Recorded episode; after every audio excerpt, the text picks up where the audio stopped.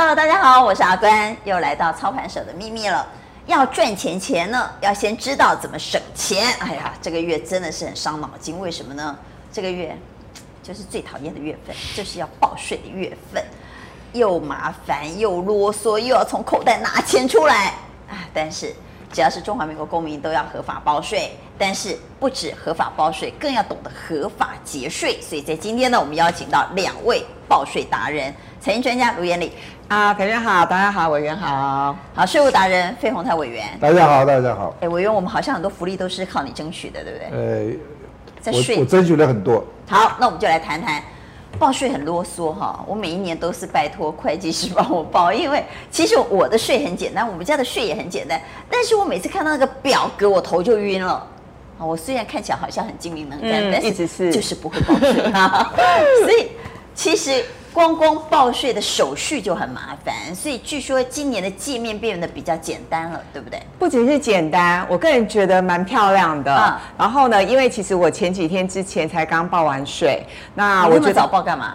呃，其实我的习惯大概没听过一句谚语叫做“收钱快快，付钱慢慢”嘛。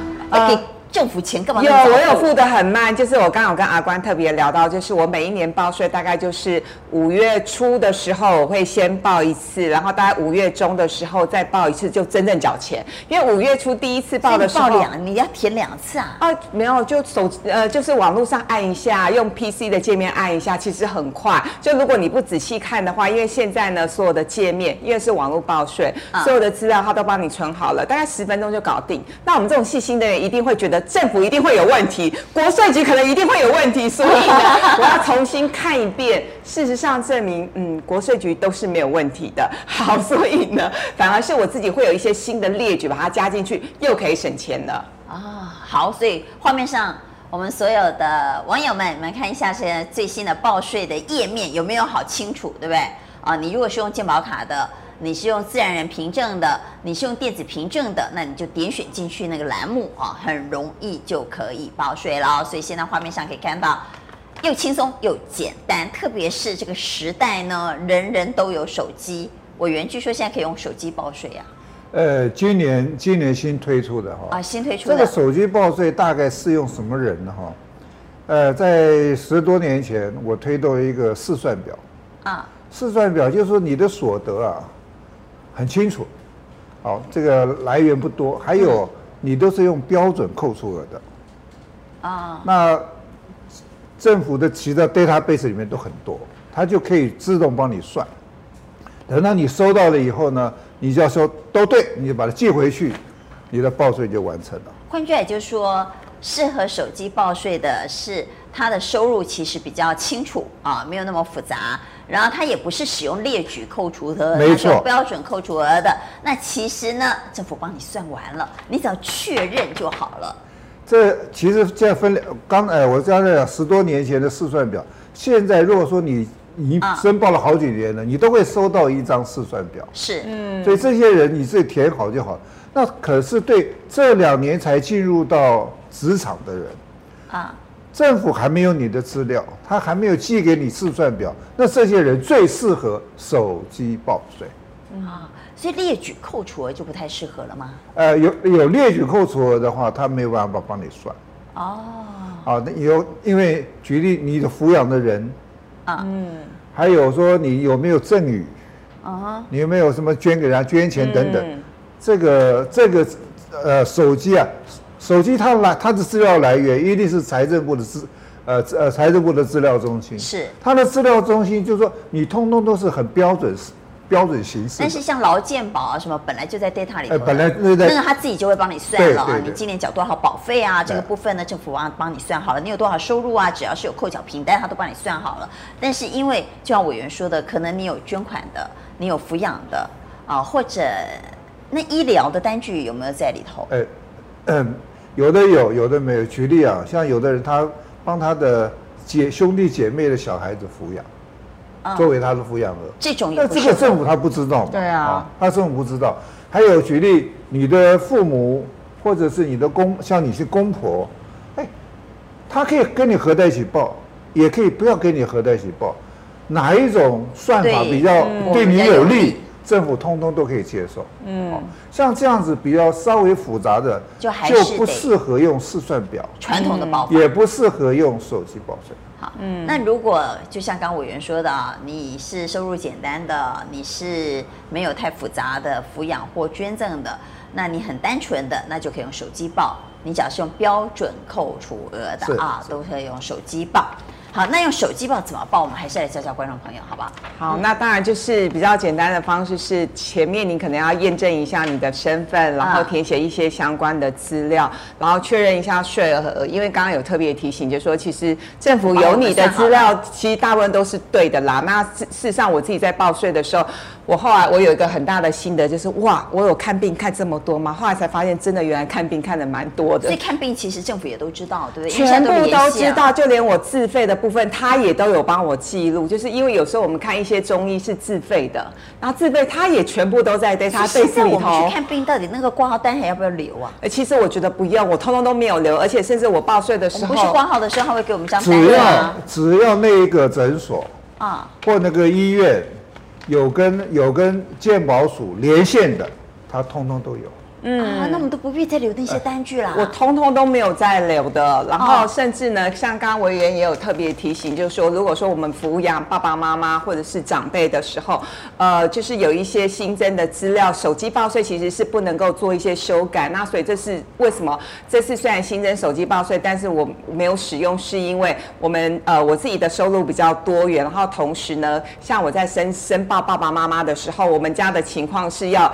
轮流的，就是今年我可以抱妈妈，可是明年呢，可能是我哥哥或者是我姐姐。那这样子其实就会有点不太适用手机报税。那我想很多的粉丝或者是很多阿关的忠实的观众朋友都跟我一样嘛，因为爸爸妈妈就两个啊，然后兄弟姐妹三四个，我们每一年都是轮流报税。欸、我我我来给你一个小小的建议啊，完全合法。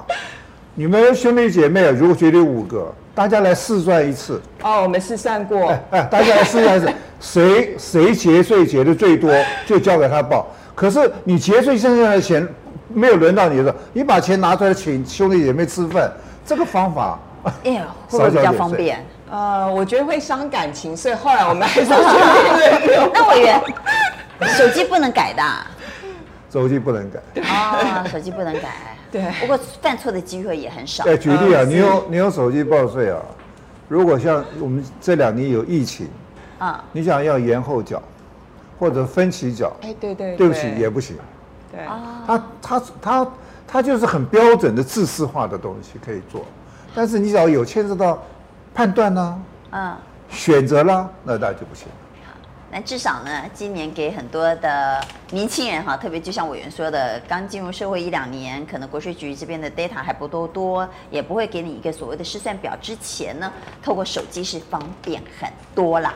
好，那我们再来谈谈今年呢，报税有什么 mega 要注意的？第一个是，据说基本生活费调高了，委员。对，调高，我们从大概调高了七千块。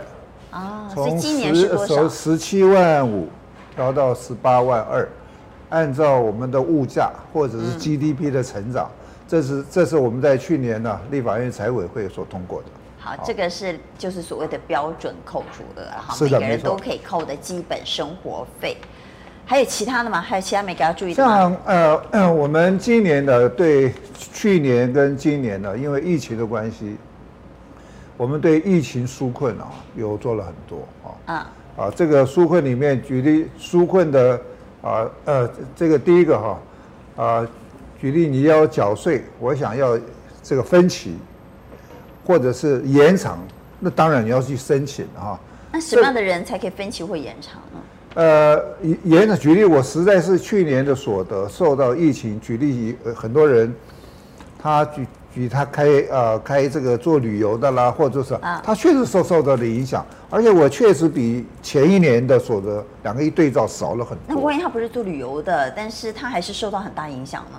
呃，也可以，反正你只要可以举证，反正你我今年的所得跟前年的所得差很多，那我我收入多了吧哈，那他可以容许你最长延长一年以后再缴，或者是我。用分摊的三年，你三年啊，每半年缴一次等等也可以啊。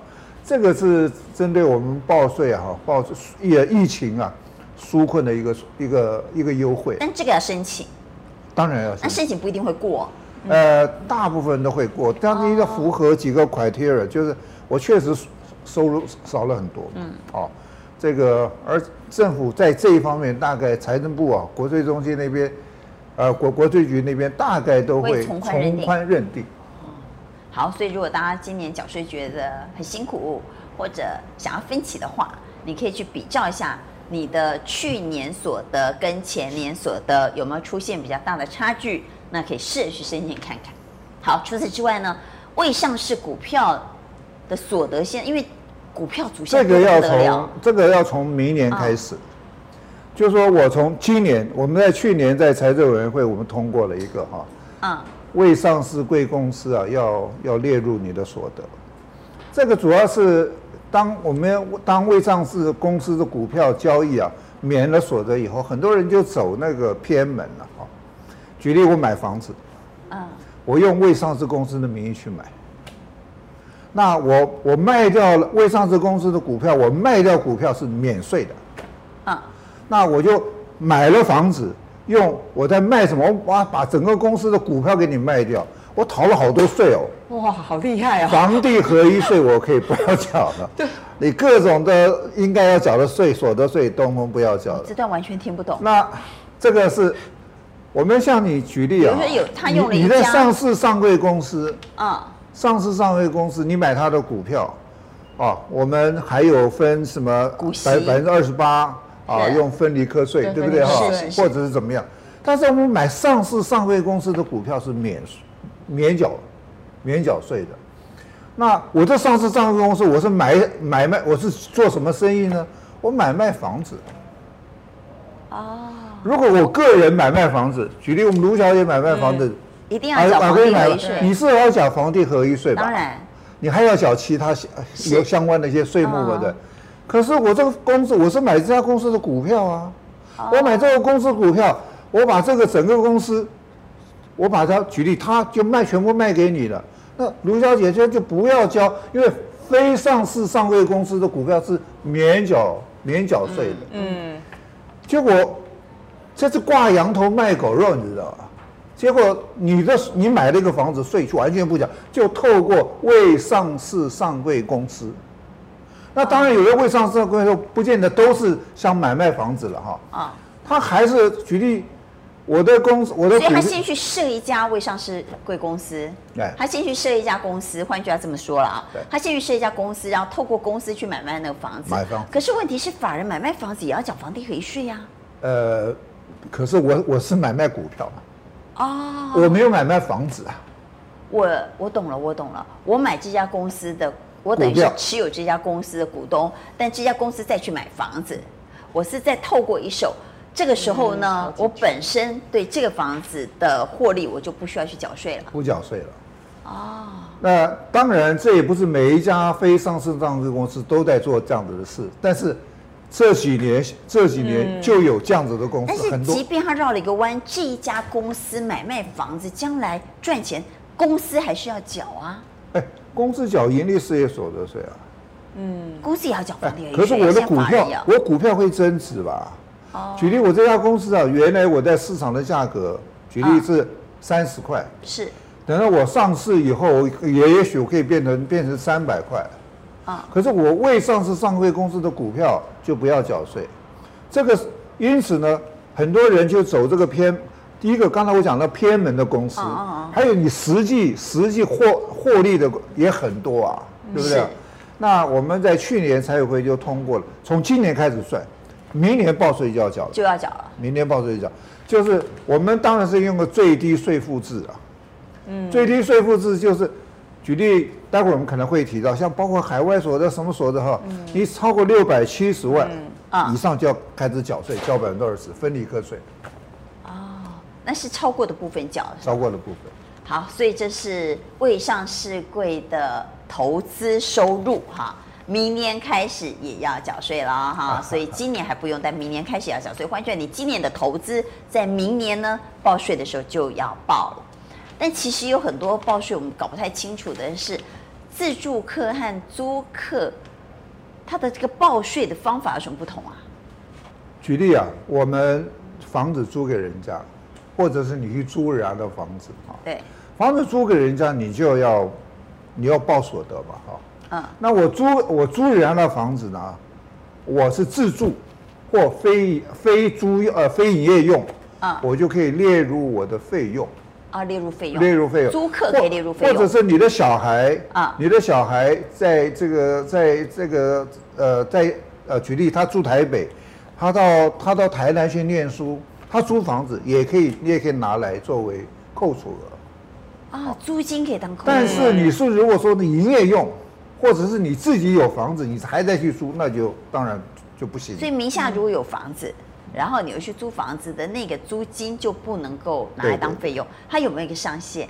呃，有，好像好像是一年，一年是一年是十二万吧。好，所以租客要注意啦，你付的房租其实是可以当做你一年所得里头的费用去把它扣除的。那房东呢？房东可以扣什么？房东啊，当然像我们的修缮了哈啊啊，还通常你租房子啊，大概就扣掉百分之四十三。剩下百分之五十七列入你个人的所得，那他不要去列举那么麻烦，他就是可以，那我就直接扣掉四十三趴。在百分之四四十三里面，包括你的缴税啦，你要房屋税啦、地价税啦，还有各，反正他就，反正如果你今年一整年的房租收入呢是一百万，你就跟政府报五七万就对了。没错，啊，那用这个五七万当做你个人的所得，对，啊，那当然你个人所得高，你的税率就高；个人所得低，税率就低。好，那在。呃，利息的部分也要提醒我们所有观众朋友，很多人都知道贷款利息是可以，哦，呃，可以在这个扣缴呃扣抵，虽然是列举项目，但是只能有一间，嗯、对不对？贷款的利息就是说我是自己住啊，我非营业，但是你我又只有这个房子，那你的利息啊，可以就可以作为作为我的扣除额，嗯，但是还是有上限，只有三十万一年。啊，你不能说我我只有一个房子，我去买一个两亿的豪宅，我的利贷款的利息可以无上限，那当然不行。那夫妻如果各有一间房子，也是只能报一户，只能一户。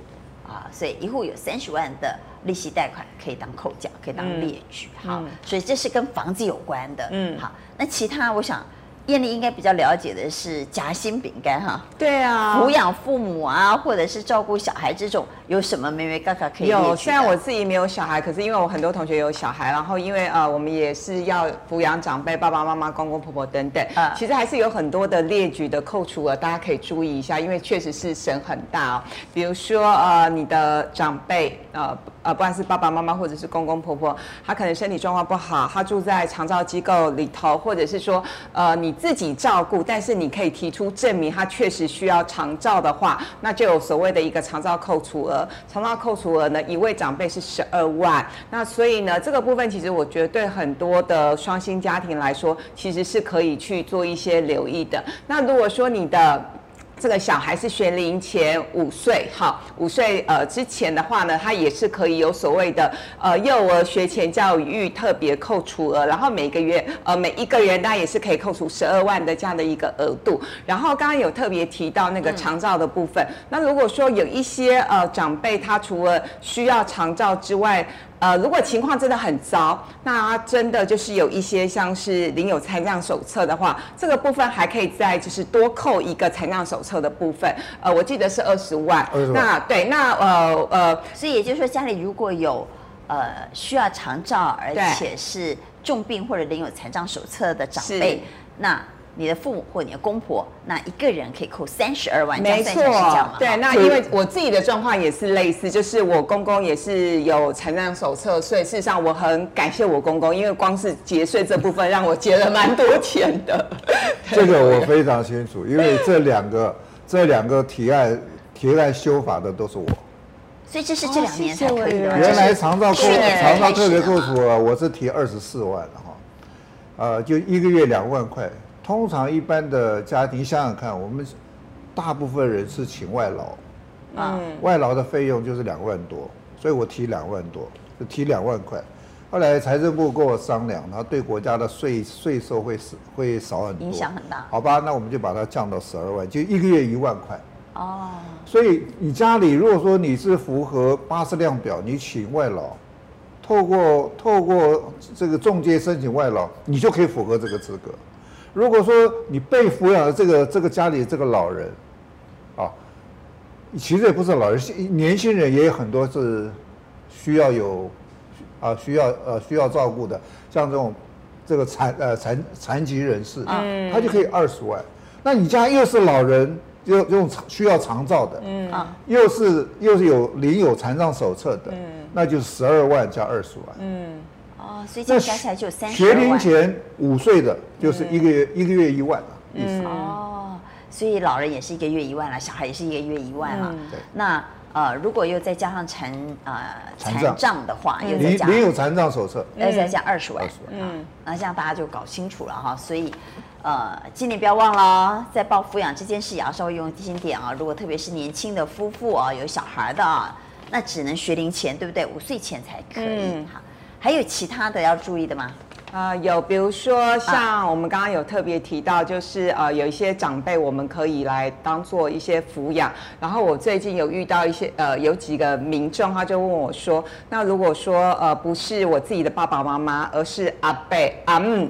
这种可不可以列为所谓的呃亲属的抚养？我还特别因此打电话去问国税局，因为我发现好像很多人有类似的问题。对，然后国税局给我的答案是，其实如果你抚养的是直系亲属，他可以扣的额度金额是比较高的。那如果你是抚养阿伯阿姆，那确实呢也是可以认列抚养，但是它的金额比较没有那么多，而且你还要再去确认是阿伯阿姆他的小孩没有呃认列他的。呃，这样的一个抚养的话，你才可以认列，所以其实是有很多的妹妹嘎嘎在里头。所以我们手板里头大家可以看得到，就是直系的长辈的话，满七十岁是可以扣十三点二万，可像阿伯阿姆就没有到十三点二万，我记得好像是。那他有没有要求要同住呢？怎么证明我有在抚养他，或照顾他呢？呃，也有举例，你如果同住在一起，嗯啊，或者不同住在一起，你每每个月都有汇款给他。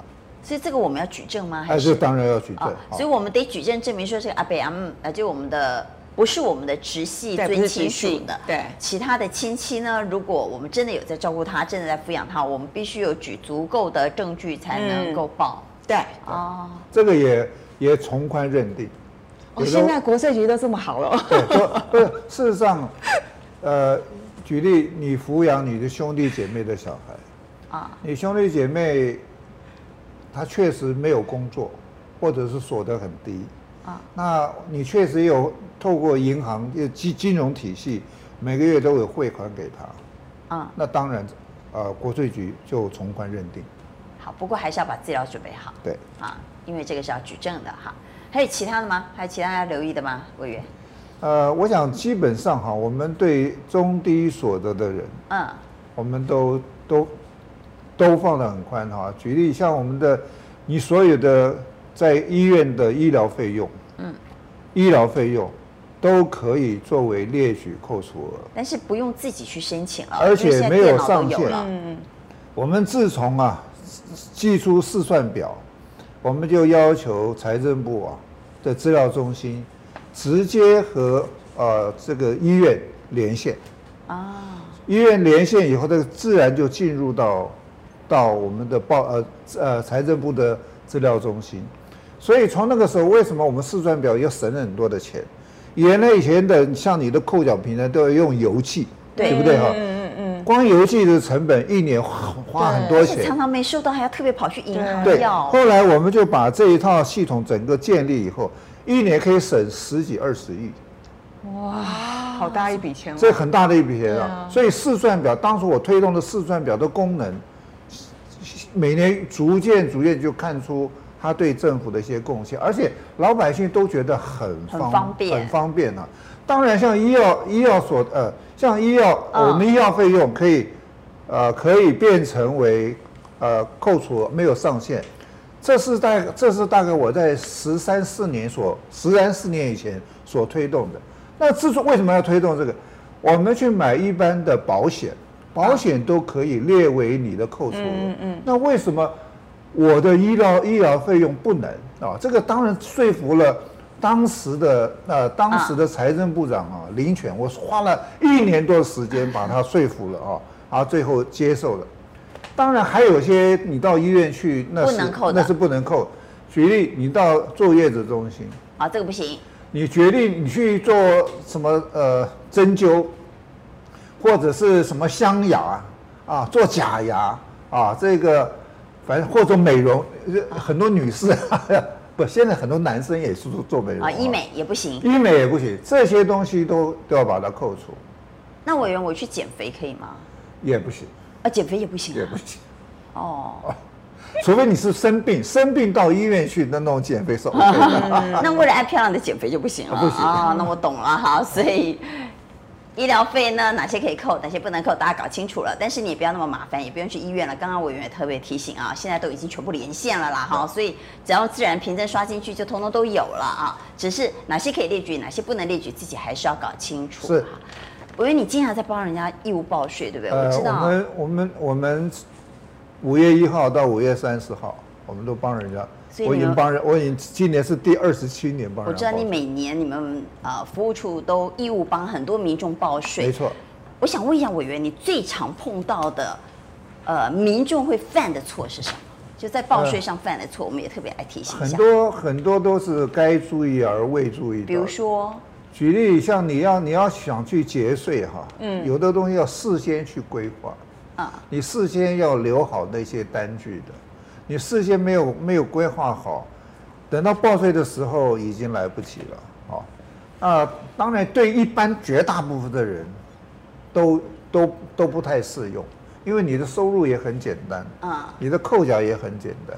那对高所得的人，举例你你想想看，所得如果高于呃一千万以上的，那你真的要学会如何去节税。那申报的时候啊，刚才我们也提到，哎，你跟你的父母，或者是你的岳父母，或者公公婆婆，要不要合在一起？这个你要做选择。嗯。还有举例，像有的你公公婆婆跟你合在一起，可是你的你的鉴保费就要增加。嗯。还有一些老人的相关。这段我听不懂，你的意思是说，如果我的公婆让我抚养？他每年在报税的时候是让我抚养的，对，他的健保费跟我要合在一起，合在一起的。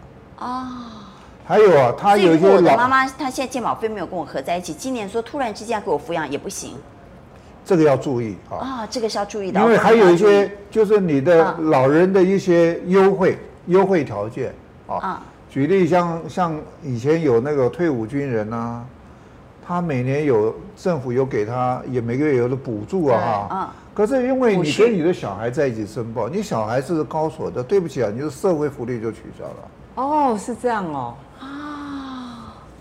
这个。很多的抚恤啊，或者是福利，如果你跟你的小孩抱在一起，可是你小孩又是高所得，那你不要以为说我今年那个扣缴。呃，我可以这个列举这个举例，你少举例少少缴个五万块，可是你万一你福利少领，就损失了十十几万，可能损失了十几二十万啊！这个我们都不晓得。这个要这个要这个要在报申报税的时候要像我们去帮人家服务。有的人想说，我干嘛要去你的服务啊？我说很简单，是你用标准扣除额的，适合些今年手机报税的，适合拿到试算表的，你当然不需要这么付。可是有考量到有的。呃，抚养额，我要不要选择它作为我的抚养额？嗯，哦，那这就那个真的是有真的是有差别，就要经过试算了。试算，这个抚恤包括像十八趴这种吗？不算。十八趴现在现在已大概已经取消了。对啊，但是像公务人员的这种退休金里头的这个利息的部分，如果比较多的话，会因为他的子女报税而被取消吗？呃，每个人的状况不一样。有这个又这么麻烦、啊？哎呀，真的是每个每个人状况不一样啊，嗯、所以不能这个。所以可，可以举一两个例子啊。在做标准扣除额的话，很简单，要用申报的话，哈，用列举扣除额的，我觉得要稍微注意一下，因为 case 太多了。嗯啊，一下子要讲也要也也一下子也也讲不完，也真的说，否则就不会要也不不会，呃，会计师就没有存在的价值了。啊。过还是自己学会比较好，因为你自己学会之后呢，你不会到报税的时候才知道说，哎呀，原来我可以这样，原来我可以那样。嗯，如果你平常就知道可以这样可以那样的话，也许你在这个财务规划上，你就可以提前先注意啊。那艳丽呢？艳丽有没有什么经验可以提供？有哎，我想特别提醒大家几件事情。那第一件事情就是呢，呃，其实呢，包括很多会计师都帮我们试算过，只要呢，小资主你的。呃，年薪的所得是四十点八万以下，四十点八万，你就不基本上不用缴到税。可是要不要报呢？对，斐娟真是太厉害、太聪明了，还是要报。为什么要报呢？因为极有可能，呃呃，你去年就是前一个年度呢，嗯、你有一些预扣的税款，可是如果你不申报的话，预扣的税款呢，它就不会退税给给你了。我觉得哪会有什么预扣的税款？每个人都有。举例哦，比如说年终奖金，可能呃。呃，三万块，那呢，公司就会先预扣一成，就是先扣三千块。哦、对，所以那我们的薪资所得，就公司有帮我们先扣。对，没错，都先扣一成。所以呢，像我之前遇到一个粉丝，很多人以为不用报了，反正我不用缴税。但是你就没办法退啊！对，而且呢，不管是三万块、五千块，你扣一成就是三千、五千，哎，可以请妈妈吃大餐好吗？好，所以这是第一件事情，啊、大家一定要报税哦，也有报税才能够退税。然后第二件事情就是委员刚刚有讲，就是那个抚养亲属的时候，你要仔细去算一下。啊、那我我自己遇到比较有意思的经验是，有一年就是也是轮到我抱我妈妈，然后呢。后来国税局就是要求我补税，我想说，我为什么还需要补税？原来我妈那一年有去打零工，然后呢，所以我妈那一年呢，她就是呃，她收入有几万块，那当然我就因此补税。那后来当然就是大家就问我说，妈妈年纪那么大，为什么还要打零工？那我就解释，我我就问我妈，我妈就说。啊，退休很无聊啊，就是要打零工啊，增加生活情趣。所以其实就是有时候也是在报税之前，也要跟长辈先问清楚他们的收入。对，收入状况。啊有时候长辈是卖了房子、卖了土地，或是有其他收入的状况，他们自己都不记得。常常会常常有对，呃，不经意没有注意的，大概就是鼓励所得。哎，对，鼓励所得，老人家的鼓励所得，他不会跟你讲。嗯，可是鼓励所得要列入你的收入。嗯，没错。像你，你父母啊，或者是公公婆婆啊，或者岳父岳母列入你的这个抚养额。嗯，你要稍微去了解一下他的鼓励所得。啊，有有有的他忘了，啊，他忘了他有鼓励，有人鼓励很多啊，你超过你你你就。如果说你超过一定的额度，除了补还要罚，啊，就像你的，如果说你漏报税超过好像是十五万还是二十五万的话，那对不起啊，除了补之外还要罚。如果低于那个是只要补。委员，那我们利息不是有一个额度之内就不用缴税吗？二十，那是那是有利息所得。二十七万。二十七万。好，那股利有没有？呃，股利股股利股利没有没有扣除。啊，股利没有扣除，股利都在。股利可以，你可以呃，自从我们呃几年前修改了所得税法，你可以，你可以呃并在你所得呃里面去报缴，或者是我用用二十八的税率，嗯，用用这个分离扣缴，嗯、啊，这个有两个，这个你对针对股利多的人，选择哪一个对你比较有利？通常绝大部分的人，大概你的股利不会超过二十八万。股利二十八万，你从殖利率来算，你乘上二十倍好的话，大你你至少要五百万、五六百万以上的股票，那个不是每个人都有啊。嗯、但是超你还是很多你。抚养抚养亲属里面你不知太不太清楚，所以你要问一下。嗯、所以你有抚养亲属，你不要说哦，光抚养亲属一个爸爸妈妈可以省，可以我扣掉多少扣除额，但是他的鼓励你要考虑一下，嗯、还有他的福利你要考虑一下。嗯，所以我是建议的哈，年轻人自己虽然现在很方便，但是我觉得税还是要了解一下。你早晚有一天你的所得会很多啊，还是要学一下。还是我觉得这是基本的基本自己的知识。那委员那个股利哈，我还是没有搞懂。那股利，也就是说股利都要缴税嘛？但是还有两种方法，你可以把股利并入所得，好，不管是你父母还是你自己都是。都是。那另外就是股利独立出来去缴税，那它那个税率是多少？呃，是二十二十八，二十八趴，二十八分离课税。好，分离好。对，就是跟你的。一般的所得跟鼓励所得把它分开。那我们当然就要算了。那适合大户。好，那大部分的人呢？如果你的所得没有超过二十八趴，照理说是并入所得比较划算。那当然，对不对？对。除非呢，你的所得就是超过二十八趴的，因为我们有个集聚嘛。对。那你如果是所得超过二十八趴，你就要去分离，应该是这么讲嘛？没错。所以股利也要。基本原则是这样子。因为今年实在股票族太多了。嗯。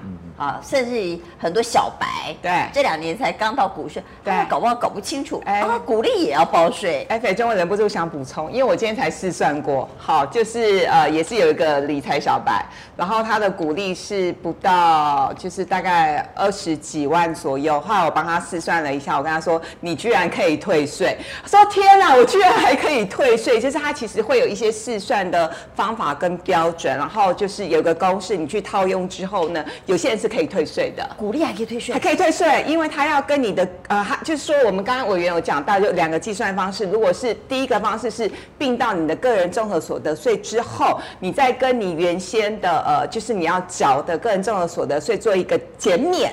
嗯、对，那减免之后呢，极有可能你是退税的状况。所以呢，大家不要放弃你的权益，因为现在网络上很多试算软体，并不是。报了就会要缴税，因为你极有可能要退税哦。可能是报了之后反而可以退税哦。对，多赚一笔钱多好，你就是用网络的软体试算两分钟你就退税了。对，学会网络的软体，还有你多缴了税哈，对不起，国税局不会退还给你。但是你少缴，那他是上穷碧落下黄泉。少缴，对不起，他一定会追到，他一定会找到你。你多缴的话，他会讲个理由，也许你很爱国啊。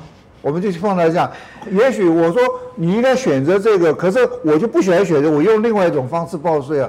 所以多缴的对不起，大概不会退税，但是少缴的他一定会追税的。啊，所以要注意了哈，你欠国家钱的呢，一块钱都跑不掉啊。你多给国家钱的呢，哎，你别想太多了哈，所以你自己要算好，免得多付了。好，最后一点点时间，委员来讲一下房屋税。虽然不是跟这次所得税有关，但是也是跟税有关。我们房屋税哈，这个为什么要去修法？主要是，呃，很多人拥有很多的房子，那又有，尤其是有一，我们知道房房屋啊的价值，啊、它的呃价值每年都会都会都会折旧嘛，或都会递减。那我们递减呢，如果到了十万块钱以下，那房屋税就免税。那很多人有人呢，呃，一个是我用法人的方式，今年从法人方式，我们要你法人通通都排除在在减减租之外，还有一个就是有一些人呢，我房子其实只有一间，可是我这房子很大，这间很大，他就把它分割，分割成一间一间小小的套房，啊，他就申请门牌，申请很多门牌嘛？哎，很多门牌，那这个小套房下来呢，我的房屋税、房屋限值就低于十万块。本来我这个举例，我呃这样讲，一百平好了哈，我把它分割成十个。我原来这个一百平的房子啊，我大概要缴个缴个七八万的费，可是分割成十个，每个只价值个几千块钱啊，或几万块，我就不要缴税了哈。哇，一年可以省好几万呢。呃，当然有有的房子房屋税嗯是蛮高的哈。嗯。那还有针对有一些呃有真的很有钱的人，他有很多户。那你你去缴缴税，刚才我们在讲说那个什么呃，就是未上市上柜公司的股票哈，那里面就很多的很多的花样就出来了，你知道？所以我们现在还有人买卖房子，他用法人的方式啊，用法人的方式，以后大概都会被排除在外。所以将来呢，十万块以下的房子也要缴房屋税了。哎，如果说你拥有三户以上。举例，你明明只有一户，你把它分割变成了十户，那你只可以选择两户免，另外八户你要缴。那修了法之后其实挺麻烦的，大家算一算也没省多少，就干脆别分割了哈。我还是基本上哈，我们租税考虑的几样东西，在这个经济学的那个财财政篇，我们第一个考量你的社会竞争能力，第二个看国库的我们是否平衡。第四第三个就是公平与否，啊，我们还是要讲到公平。当然。第四、第五、第四个是激增的成本啊。我们在修法或者是呃加加征税负，大概都从这四个面向来思考。好，那这个案子应该大概会无异议通过。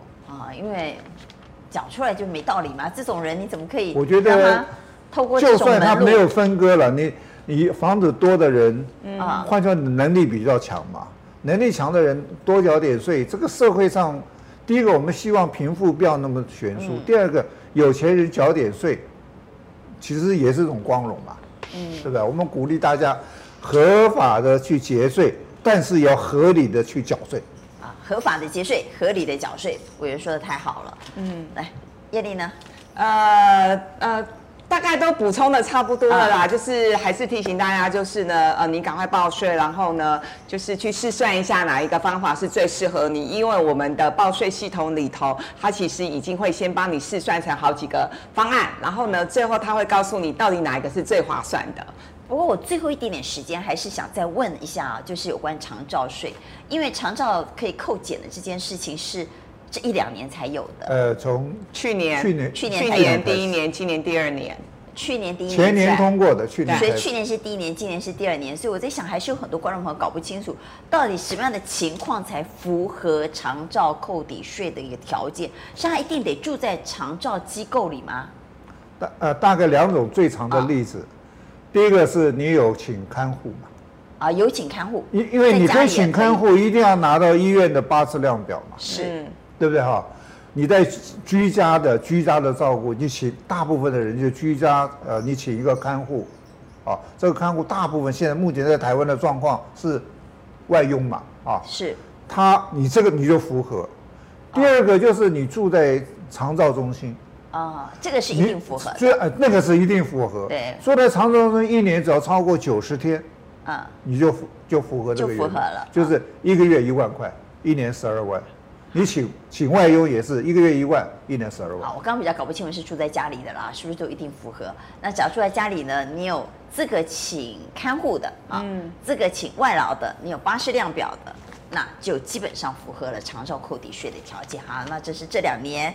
才新增的节税优惠哈，所以请所有今年要报税的朋友们要留意自己的权益，不要让你的权利睡着了。好，谢谢报税达人费委员，也谢谢卢艳丽来提醒我们报税的妹妹嘎嘎。